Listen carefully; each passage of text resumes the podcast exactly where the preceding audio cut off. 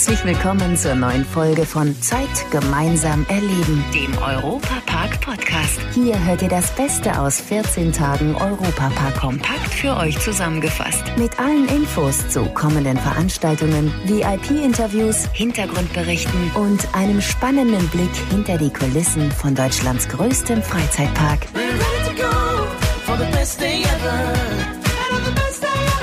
Hallo zusammen, ich bin Matthias Drescher und freue mich, dass ihr bei uns seid. Diese Freude gilt auch für viele junge Menschen, die seit Anfang September jeden Tag im Europapark unterwegs sind und dafür auch noch Geld bekommen. Hinter den Kulissen von Deutschlands größtem Freizeitpark. Gemeint sind damit die 64 Azubis, für die der beste Freizeitpark der Welt ab sofort Arbeitgeber ist. Zum Einstieg gab es für die Neuen und deren Familien einen großen Empfang und eine exklusive Führung über die Baustelle der neuen Wasserwelt Rolantica. Die Auswahl an Arbeitsplätzen im Park ist enorm breit gefächert. Von einer Ausbildung in der Schreinerwerkstatt bis zum Zwei-Sterne-Michelin-Restaurant findet jeder unter den bis zu 20 Berufen seinen Platz.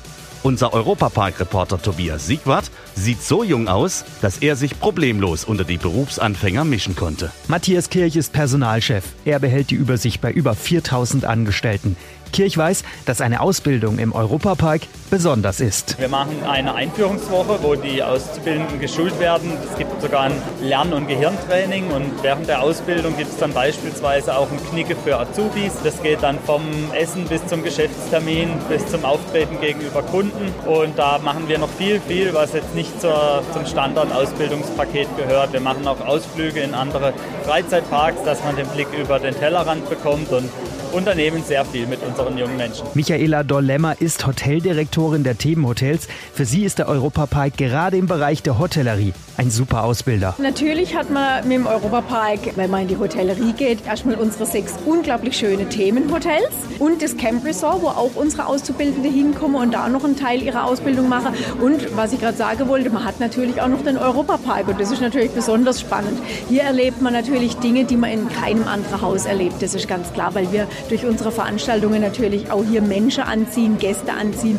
die man nirgendwo sonst kriegt. Da steht dann auch schon mal Angela Merkel vor der Tür so Matthias Kirch. In der Regel erleben die Azubis bei uns in kurzer Zeit, was, was man vielleicht woanders äh, auch in vielen Jahren nicht sehen kann. Da kommt mal eine Bundeskanzlerin zu Besuch und jemand, der Licht und Ton macht, steht plötzlich als Techniker vorne und muss der Frau Merkel irgendwas hinrichten. Oder dann kommt mal eine Miss Germany-Wahl um die Ecke, wo man eingesetzt ist. Also es ist ein Eldorado an verschiedenen hochqualitativen äh, Angeboten und das ist nichts Alltägliches. Alicia Sanchez wird im Hotel Colosseo zur Restaurantfachfrau Frau ausgebildet. Sie ist rundum zufrieden mit ihrem Arbeitsplatz. Europapark bedeutet für sie Zusammenhalt.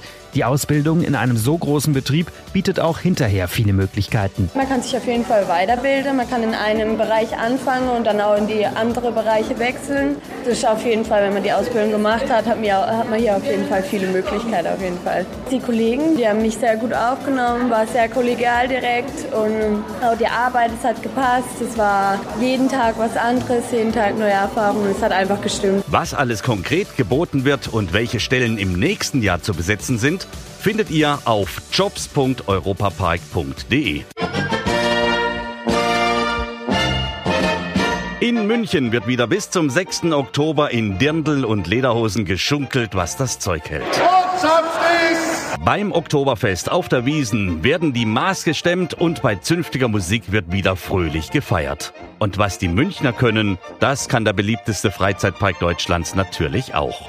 Die Europapark Arena hat sich in ein großes Oktoberfestzelt verwandelt, das dem Original in nichts nachsteht. Europapark-Reporter Jörg Schött hat sich mal unters Volk gemischt und dabei Markus Machelonis getroffen. Er ist der Betriebsleiter und Sommelier der Eventgastronomie im Europapark.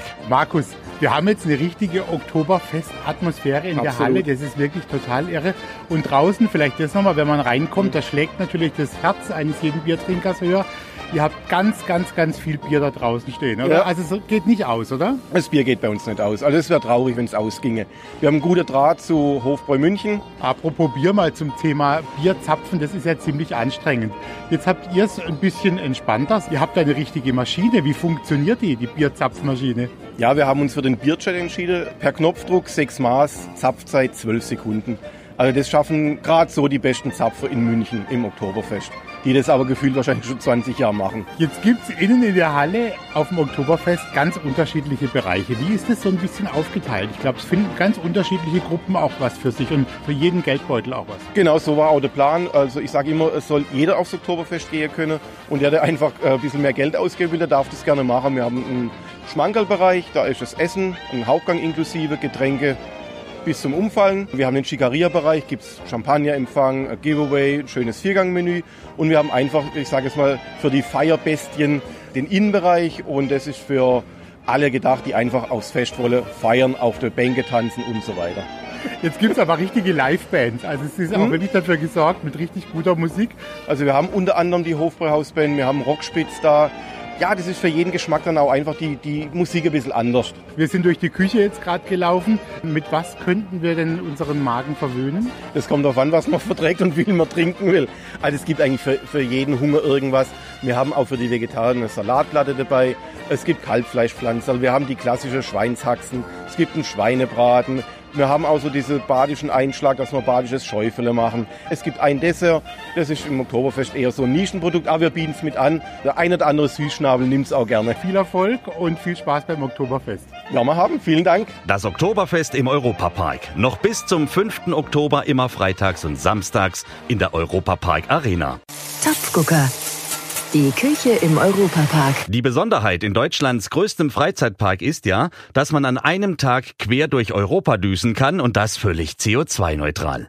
Viele Länder des Kontinents wurden nachgebaut mit den passenden Gebäuden und natürlich dem passenden Essen in den Restaurants.